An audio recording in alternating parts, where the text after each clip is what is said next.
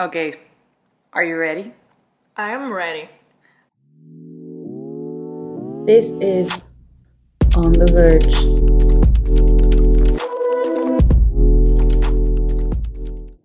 Thank you, Amandis, for coming. I'm so excited. Me too. Guys, this is my friend Amanda. She's the greatest. Hi, guys. She's from Greece, and we've been friends for four years, five years? Five years. Five years, wow. We're getting old.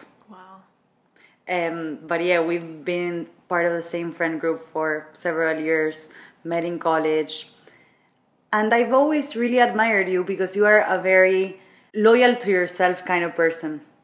Thank you. I I, I try.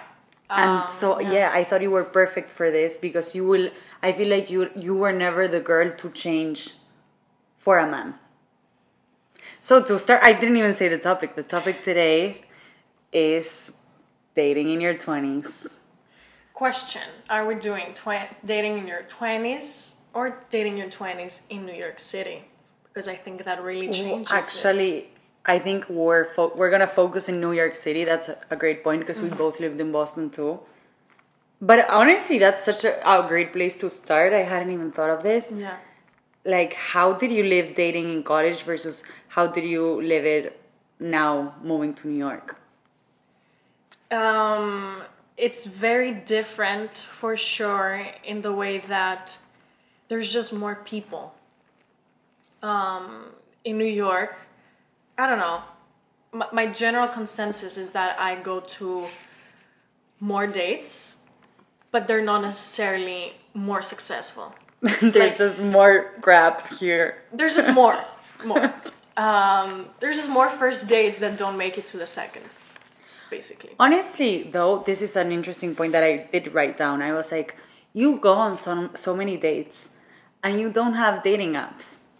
What are your, because honestly, like people these days date on dating apps. What's your trick? How do you get the dates? Uh, I don't know. Um, well, I I say yes to many outings, like everywhere, anywhere that my friends invite me, I go. But I don't do it to to find a man.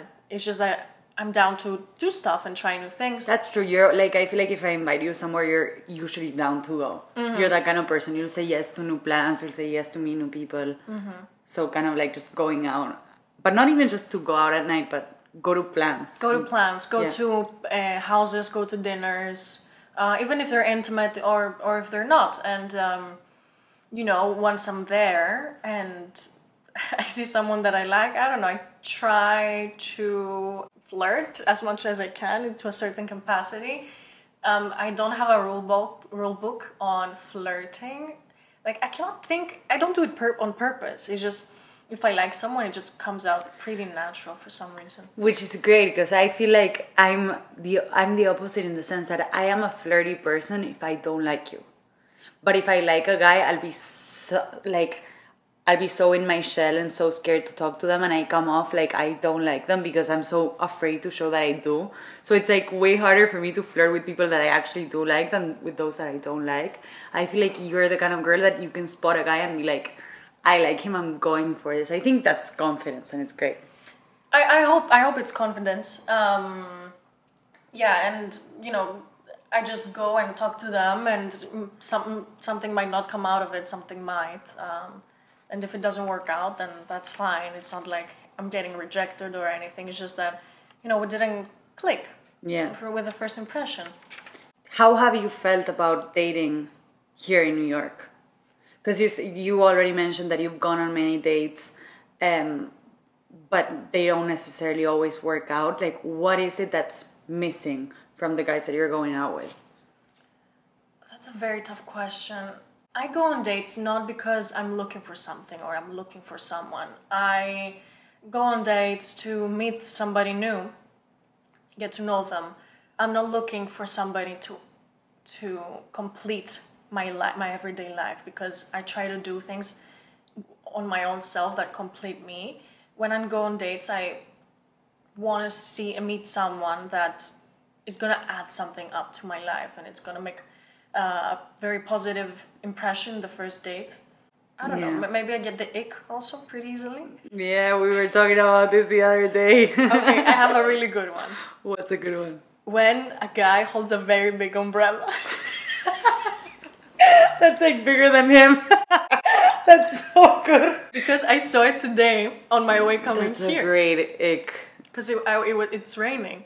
So yeah, and that guy, he was pretty. He looked very hot, very uh, like a gym rat, great yeah, body. But then bro.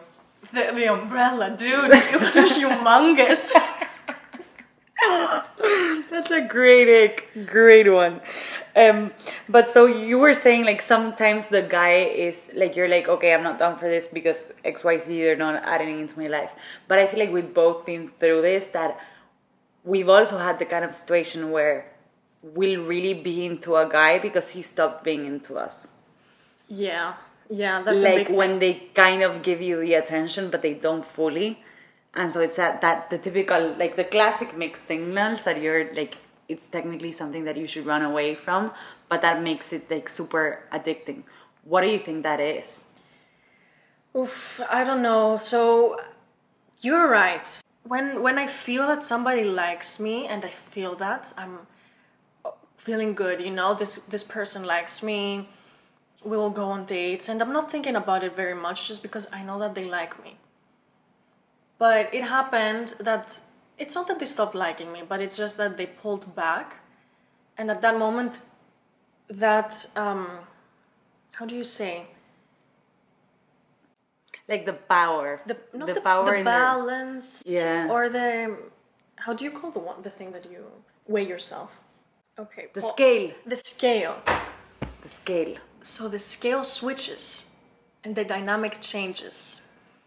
And i think that's when i don't like the change in that dynamic because also i don't have the upper hand. But you know, I was having this conversation yesterday with another friend, and I think that's our egos. Because it stops being about the guy and it starts being about why is this guy not giving me the attention he was giving me before? You're right. I think why that happens is when a guy likes you, it's not about you, it's about the relationship. But when a guy pulls back, it's you, It's about you It's now. about you. and that's super problematic because I, I don't know or i thinking i've been thinking about this as problematic because then we start making dumb excuses for stupid men who don't deserve them like when they start giving you mixed signals and i've been here recently actually i'm like okay maybe he's going through something or he's working too much or he has family trauma like Bullshit. bullshit. It's always bullshit. And there's there's like the, the illusion that you can ch- turn the tables back around and be like get them to give you the full attention but you shouldn't have to do that.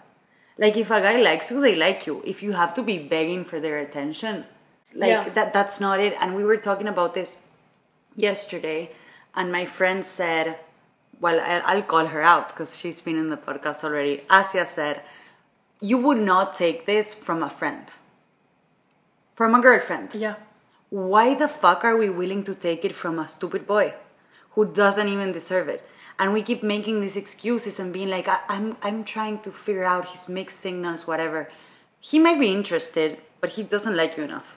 And like that's a hard pill to swallow but i think we need to change our mindsets and stop chasing that like nervousness when you when you're seeing someone and it becomes so exciting. That nervousness should be something that we like we perceive that and we're like i should run for the hills. Because then you're like you're seeking this person's approval and i think that's that's what sometimes i think we both looked after and it might be the wrong thing.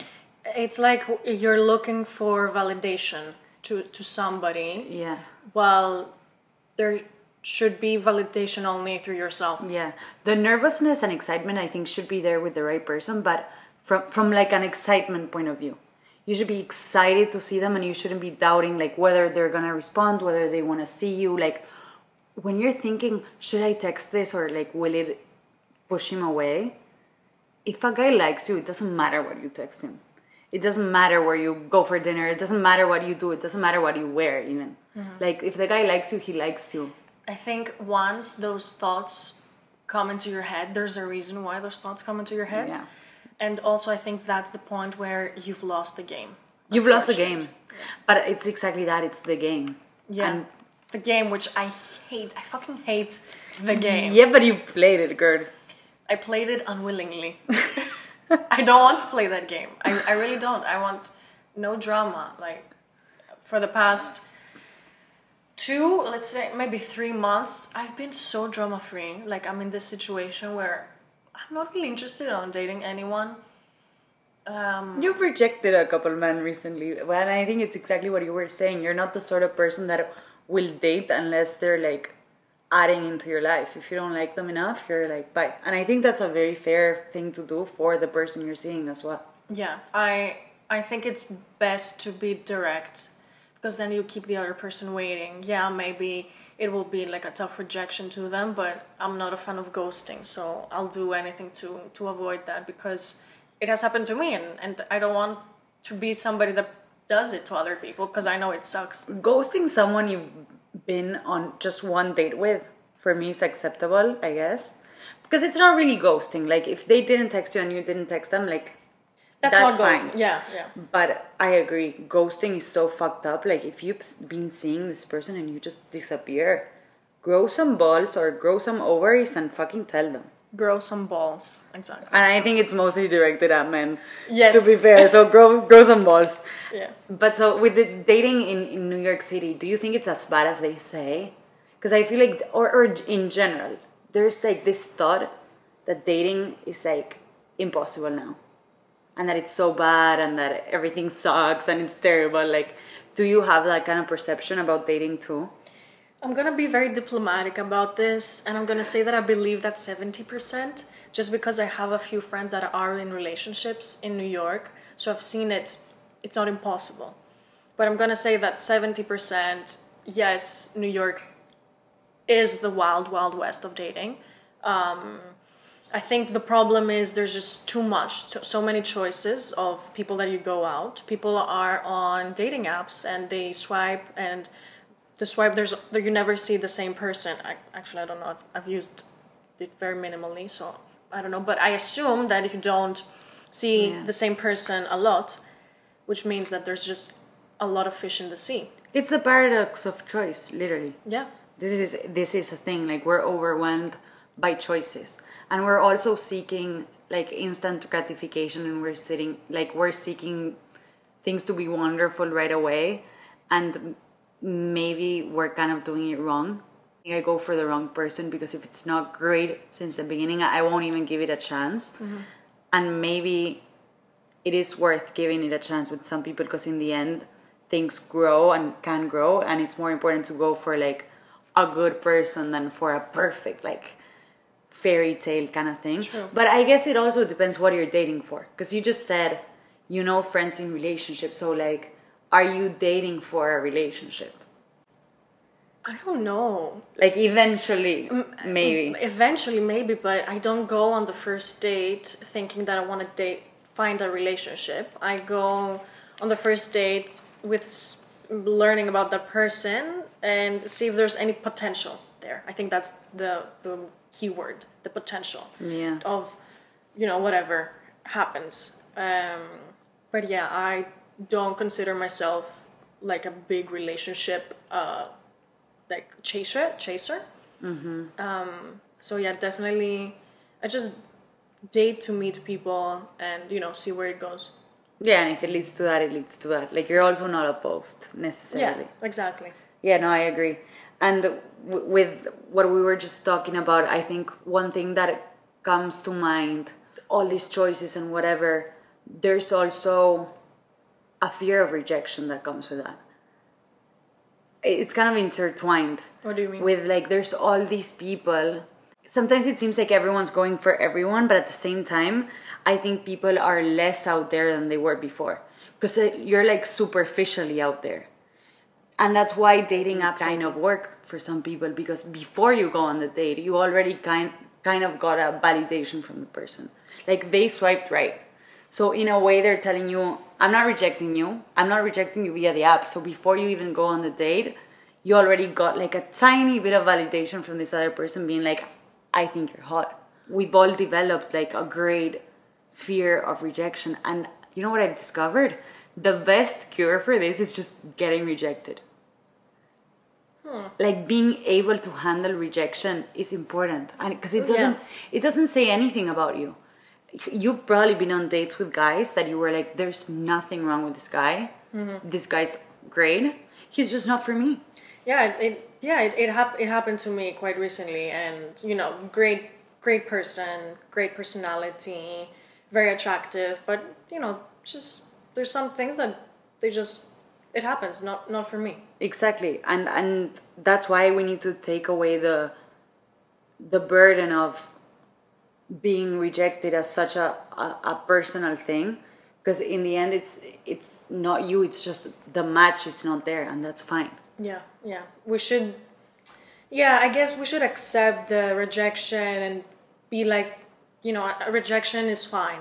It's rejection a- is fine it's not a very bad thing. that's my point and and i i think i was way more scared of rejection until i straight to my face got rejected and i was like wow like it's not that bad in the end Yeah. it's just like they don't want to see you anymore so what Yeah, as- like, as you're long not as they're gonna clear die. about it. and as long as they're clear about it that's that's the thing when a person is bullshitting me that pisses me off me too. because there's no need. What, like, who do you think you are? Uh-huh. You're not that important, you know? Yeah, and you know, in some cases you're not that attractive. Like, you're not even that hot. Yeah, What, what are you doing? yeah, yeah. Um, I agree. and so, in dating here, or in general in your 20s, even counting Boston, what are some things that you think you've learned? I don't know. I've I'm in this phase of my life where I do dating for me and not to be liked, if that makes sense. I've maybe when I was 19, 20, I went on dates to feel that I was attractive, that you know, that I was you know, going on dates just to go on dates because it, it I felt good. But now I, I don't do it because of that. Just because maybe my confidence has grown, I've matured as a woman, um, you know, and I do these things because they please me, not because they please someone else, uh, and to see myself through their eyes. And I think this is what I was telling you in the beginning that I admire about you. You will never, you're not the sort of girl, or since I've met you at least, that you pretend you like something for a guy, or like even in the small details, you're, you've always been loyal to who you are while dating, which I think a lot of people don't do that. Yeah, I think I, I, when I was young, like I really did came to the conclusion that we're actually stuck with ourselves for the rest for Of our eternity. lives. Yeah. So there's nothing I can do to change that uh, other than just become better, you know. And I've accepted that I'm stuck with myself, and I'm not gonna be Bella Hadid or you know, it's it's me. And once people start accepting that, you know, this is them, like it's kind of liberating, and it, was kind of liberating after my teenage years that you know this is me. I can't change. I might, you know, do some botox, put some filler, but you know, it's me. You are who you are, yeah. Yeah. Yeah, no, that's a great message. And keeping that while you're dating will also lead you to better dates. Mm-hmm. Because in the end, if you're like pretending to be someone else to please a guy, you'll never be fulfilled by that because you're. Imagine like being with a person and constantly like be repressing who you are. That's shit. Mm-hmm. Yeah. Yeah, yeah, because then it, it works against you because they they like what you've created and not what you are. yeah. So it doesn't work in your advantage. Not at all. And so a girl entering their 20s or even a boy, whoever, what's what's some advice that you would give them? Yeah, definitely be open.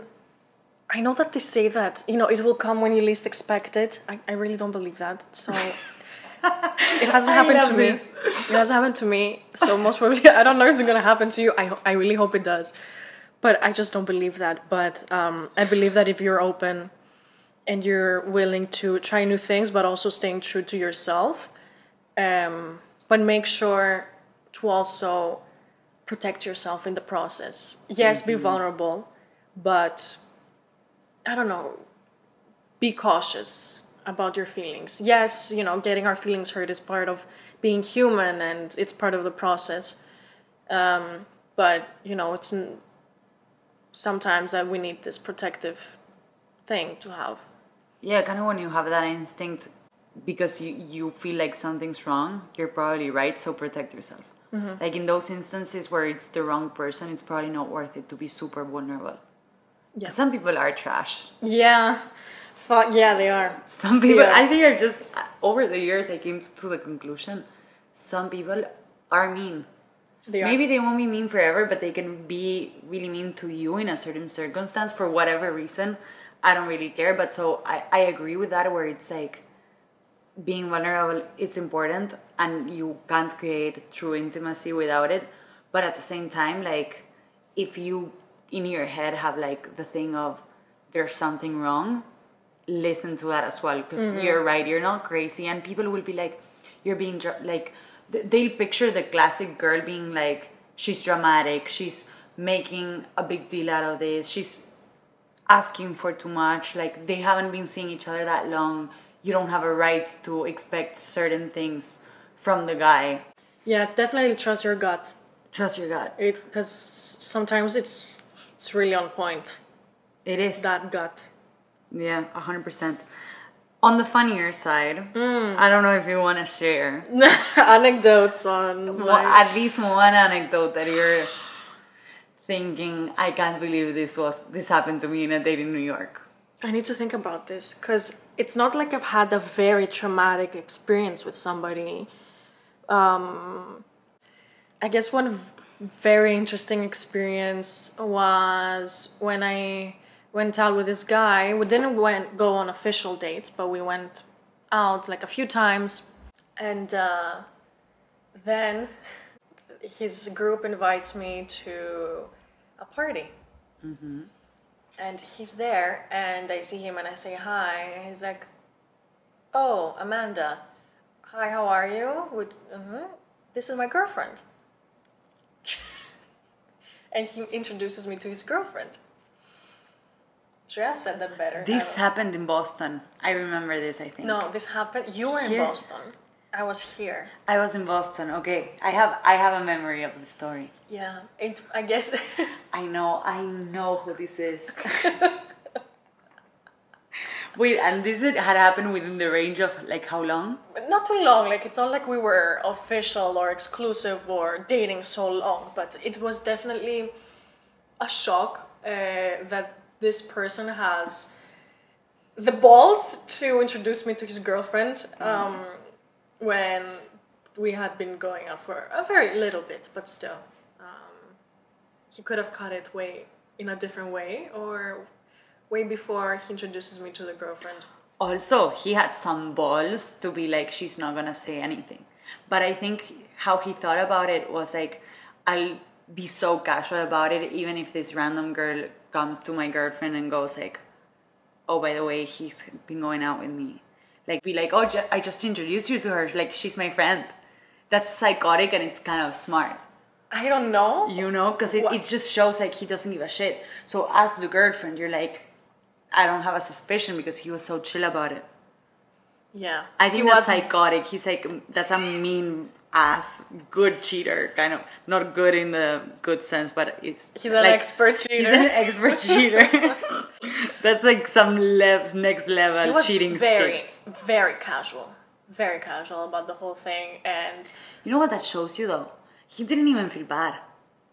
that's true he didn't yeah He didn't even feel bad. he didn't Which poor girl, because it, I wish he had been like so uncomfortable. You saw his face, like you know when you're like this person wishes they were buried deep down in the earth, and he clearly wasn't. So that means he doesn't give a shit. yeah and uh, after a few weeks um, we talked and he still didn't show any remorse in his actions uh, i don't know maybe they were in um open relationship and they had this communication between them i will never know Knowing this person and like cultural background and stuff like that, I doubt that they were in an open relationship. Maybe you never know, but I I don't think so. In this Yeah. case, I I don't think so. Maybe they were, but still, yeah, that's a that's a tough one. Yeah, yeah. I don't know. Maybe it was also my fault um, that I put too much, um, not effort, too much um, thinking into it. But on the other hand, no, I don't feel bad about uh, putting too much into it. But this it. is exactly what I was mentioning in the beginning. Beginning, we make excuses for men who don't deserve them, and we'll take some of the blame when we should be like, actually, no, the fault is like entirely yours, and I disassociate myself from your bullshit. yeah, that's that's what I should I should be like. Yeah, Yeah, fuck that. yeah. And okay, this one's a more self self-inspecting one, and I think I kind of mentioned a bit of mine. Do you have like a bit of a toxic trait when you like go out with guys? I mean, the fact that you even like this guy is kind of a toxic trait. I guess so. Yeah, I guess I think my taste in men um, is kind of toxic. um, also, I don't like very attractive men. I don't know that's a good thing. If anybody that I've been I've dated in the past will take this like very seriously. Uh, but No, because this is a known fact. I think the hottest guys are not necessarily the prettiest. I don't I don't like people that look like Ken, for example. Yeah, I like pretty boys. Yeah, you do. Yeah. Yeah, you you don't. I don't. I like them hairy with beards. oh wait, men with beards can be super pretty still. True, true. But I know what you mean. Yeah, yeah. Yeah, Um, yeah. I think my toxic trait is like I really will like the most the person that doesn't like me back. Fuck. That's a really toxic trait. Oh, I used to have a very toxic trait. I don't have it anymore. At least I hope so. But it ha- it just hasn't appeared in the In the recent the recent months. months. Is that I become over obsessive in the beginning with somebody. Um, you know, just maybe because I was putting a lot of faith into one person and because they looked so good in, In the theory, rapping yeah. in theory. But then you kind of learn more about them and you just put them in a pedestal. And I should have, I don't know, known better that, you know, this person is not as, as good as they look or um, Yeah. as they show it to me. And I was obsessing over them and, you know, making them seem better than they are. But I think that's a great distinction that you just made. I think we've all been there at one point in our lives where you realize you don't even like the person anymore. You created like a whole thing in your head and you're obsessed with the idea of the person that you created. And that's so addicting. And I think it's, unfortunately, I think it's very common It is so common. Among girls at least. And what do you think changed within yourself that you were like, I stopped doing that? How did you stop that? I guess it just happens happened way too many times. That you realize like you see you have to live to live Um, It's, it's to learn. It's what you said about rejection that you know Live once you go through it. Once you go through it, you're like, I can take this. Tell Yeah. me no. I don't give a fuck. yeah, I went through my obsessive stage. I realized you know it's hurting me. It hurting. It's hurting my mental state. yeah. And I tried to change it as much as I could. Um, yeah. yeah. I think also with what you just mentioned about living through it and whatever, and in the beginning you also said that you developed more confidence as like over time. Same for me with the rejection thing. Years, some years ago, I couldn't have taken it because I was so fucking insecure that if a guy rejected me, that would like destroy me. So I wouldn't even like take a risk of re- being rejected because I just couldn't take it. Mm-hmm. I had no confidence in myself. And I think sometimes the obsessiveness is also because you're seeking that validation from from a person and it, it speaks to your confidence. As, as you develop more confidence, it's less likely that you'll develop that kind of crush where it's like an obsessive crush and it's a made up person. Mm-hmm. Same with rejection. You're more willing to take rejection if you are still confident in yourself and you like yourself even if the, if the guy likes you great if he doesn't like you great too you know you're still the same person mm-hmm. Yeah. I, I think what comes down is that all of the things that we said, you know, obsessiveness, uh, not being able to handle rejection are just synonyms of not being confident. Yeah.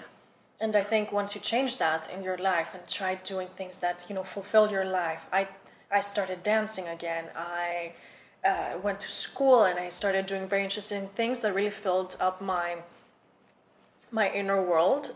Once I added these things into my life, I started going to the gym. Um, I started dyeing my hair. Um, things that I val like added something in my life. I think that's where it changed for me. At least it's personal. It, it might not work for every person, but I think uh, it, it's it's what happened with me at least. I think that works for every person. At least in every single instance that I've seen, I agree. Same thing happened to me. Like when you are more worried about yourself in a good way, like more worried in the sense that you're working on yourself and you're taking care of yourself first, you only grow. And and that you learn who you are and what you like and what makes you feel good. So you're you're having like a better relationship with yourself. And then the dating becomes just an addition into your life. And it's so interesting to me what you just said because I think the lack of confidence is a very common thing within girls because the whole world is telling us that A, our lives should revolve around men Yeah. or like our dating lives, whatever. And B, everything you consume is telling you that you could be better. You could be better looking. You could be more successful in your 20s. You could, like, there's all these things that you could be that you don't feel like you are. And you're consuming all this stuff that's telling you that maybe you're not good enough, you're not pretty enough. Like, I don't think men were worry about their appearance as much as girls do because we were always told that we need to be pretty. That gives us value. We were always told a girl needs a man. Whereas for kids, like when they're a little boy, they're not teaching them be the perfect boy for a girl. Whereas a girl is like shaped around the idea of a man. And I think breaking away from that is so important. And the world is changing for the better in that sense. I hope. I want to think. I feel I feel so. I, I think so. I think so too. Or at least a lot of girls are having the, that realization and they're not trying to build their whole lives around men. And it's contradictory because we're making an episode on dating and I do, I'm not opposed to love at all. Like I think it, could, it can be a great thing and I, it's something that I would love to have. It's not that I'm like, oh, I, I don't want a boyfriend. I, I, I do. I kind of do want a boyfriend, which I mm. haven't wanted in so long. Right now, I'm like, I could have a boyfriend, but I don't need one. Yeah. And I'm, I, and I make my own happiness. It, and it's exactly what you said, where if someone adds into my life, I'll be happy to take them, and I, I'll work with them on having them in my life. But if they don't come in to be an addition, then there's no point. Yeah, I I totally reflect all of the things that, that you said. Um, you know, I'm not saying all of these things, and I don't want to be a hypocrite. I I would love to be in love uh, at some point in my life. I would love to be married and uh, be waking up with the same person every day and have a companionship until until my ending ending days. Um, but definitely, it's something that it's gonna add to my life, and it's not gonna be the missing piece. It's just gonna be the added piece. Yeah. And just not having your life center around guys, which I really appreciate about our friend group actually, because I feel like there's so much to each of my girlfriends that I get just outside of like their dating lives. We're all like so interesting and we have so many things to talk about. We have so many things that we care about. I insist that girls should build their inner lives outside of men. That's mm. for me the most important thing, and I think your dating life becomes better because of it. Yeah. Which is what you said. Like you have this confidence now where you're seeking for people that are like better for you. Yeah. You can take rejection. You can. You're just looking for a better fit and for something that adds. Mm-hmm. I think, you know, what you said about friendship also. I feel that in our friend group, we actually reinforce our uniqueness to one another. We mm-hmm. don't expect me to be the same with you or you to be the same with Asia or you know all we we accept each other the way we are and we rise each other up in the way that you know we want they want to be you know not in the wrong way Yeah. that didn't make a lot of sense but No, I, I, I see what you're saying. I, I understand how Yeah. it can be confusing, but basically, we support each person's individual individuality. Exactly. Yeah, yeah, and I think that's also very important when it comes to loving yourself because you know your friends can contribute to that as well. so much and it's if you like rely on your emotional stability on your dating life it will probably go wrong. So i think that's why friendship is so important. And girl friendship is one of the most uh, boy friendships i don't know I, I speak from like a girl's perspective Yeah. so i don't know. But my girlfriends are my emotional support. So i feel like having that you can find in dating people that become that as well but you don't need them entirely. Yeah, yeah, I, I see that, and you know if it's not a friend group, it can be a family member, it can Yeah. be uh, your sister, your brother, your mom, your dad. You know, there's always somebody that's gonna really pay attention to your individual and help you rise through that. Yeah. Amanda, this, this was really great. Is there a last idea, advice, thing that crosses your mind regarding dating? I don't know, maybe you want to shit talk boys, being like, you guys are trash, or boys are awesome, or like whatever you want to say. Well, some boys are great. Some boys are trash. Um, there's there's a mix. There's a mix. I guess be careful. Um, be careful out there because appearances may be deceiving. appearances that those are the worst you know i actually said this recently where the boys that fuck you up the most are innocent looking ones. Because uh, the most dangerous little fuckboy is the one that doesn't seem like a fuckboy. Because from the fuckboy the true fuckboy the one that's open about being like a fuckboy you know what a fuckboy means those are not that dangerous because you know it's coming. And if you get yourself in there, you're kind of more prepared. But those that are like, they look so awesome and they look perfect and they seem like they're the greatest and they're charismatic and they're fun, but they're also like, they seem loyal and trustworthy and they're not. Those stab you in the back. Those, yeah, I think those are the ones that kind of hurt the most. Hurt the most. Um, because you thought they were better. You thought they were better. You thought they were at least, or no, it's not that you thought. It's not that they showed that they were. Yeah, I'm, I'm not gonna turn it onto me. Like, Yeah. I'm not gonna say it's my fault that I thought about about this about you. It's your fault that you made me think that you are This person that this you're not. I've had great relationships, romantic relationships, but not necessarily boyfriend and girlfriend, where we've had great communication just because it started from from the beginning. Mm-hmm. You know, once you've cleared, kind of understood each other from the beginning, Yeah. I think that that kind of helps for for the progression of the relationship, even if it's not serious or serious. You know who they are and you know what's coming. Exactly. And those are great. And things And it can just naturally end. it can naturally end. And it can amicably end. yeah. Which is perfect. it's fine because you know what what you've been getting yourself into and you know you're not getting tricked into Yeah. believing there's something that they are not Yeah. Um, and you know maybe i don't know maybe something comes out of it like some more something more serious at the end of the day but um, definitely be aware uh, and this is a call out to all the boys um, Be better. Be Do better. better. be better yeah and and to girls No, some are great. Some, um, but some girls are trash. Yeah. Yeah, Some yeah. boys are trash. Yeah. But I would say, in my experience, I've seen from up close more men that have been bad than girls. But last, last thing now. yeah I usually give out recommendations of something that I've been listening to, or a movie that I watched, or a TV show for people to watch or look at, and something that makes you feel good.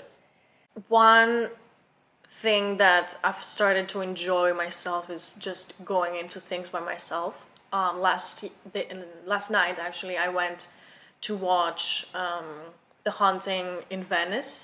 uh, a new mystery murder uh, movie, and I went by myself at 10 p.m. It was a scary movie to be walking back home, but it, it, it was, I felt very peaceful after.